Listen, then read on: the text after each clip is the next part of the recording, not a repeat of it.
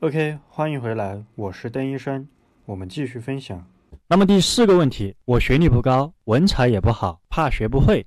那么回答你这个问题之前，你先问问你自己，你是不是一个正常人？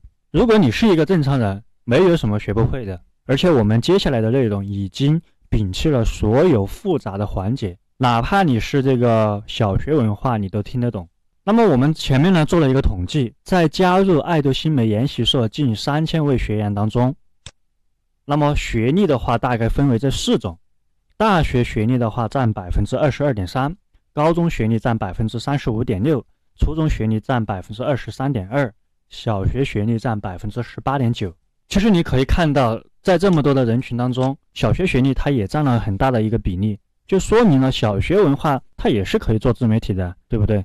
而且在我们前面跟大家说的，我们筛选的四百八十多位的学员当中，小学学历的都有好几十个，所以说你不用担心你的学历不高，你学不会，还有这个文采也不好。做自媒体不需要你有太好的文采，你又不是在搞文学创作，也不是在写小说，自媒体面向的是广大的普通老百姓。在中国，普通老百姓的这个文采都很一般，文化的话也是很一般的，所以说你要用。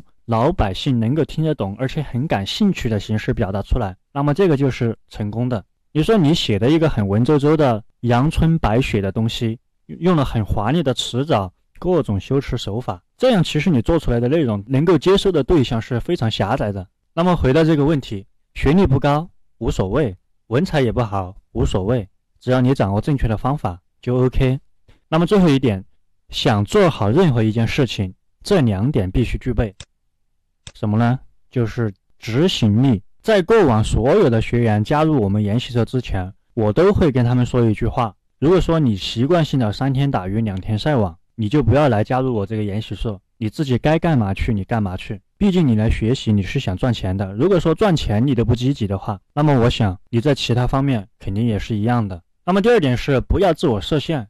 自我设限这个现象其实是非常普遍的。很多人在做一件事情之前，想的不是我怎么样去把它做好，而是想的是找自己各种的短板，然后去自我的暗示，说自己做不了这个事情，找各种借口、各种理由来说服自己啊，我做不到。这个就叫做自我设限。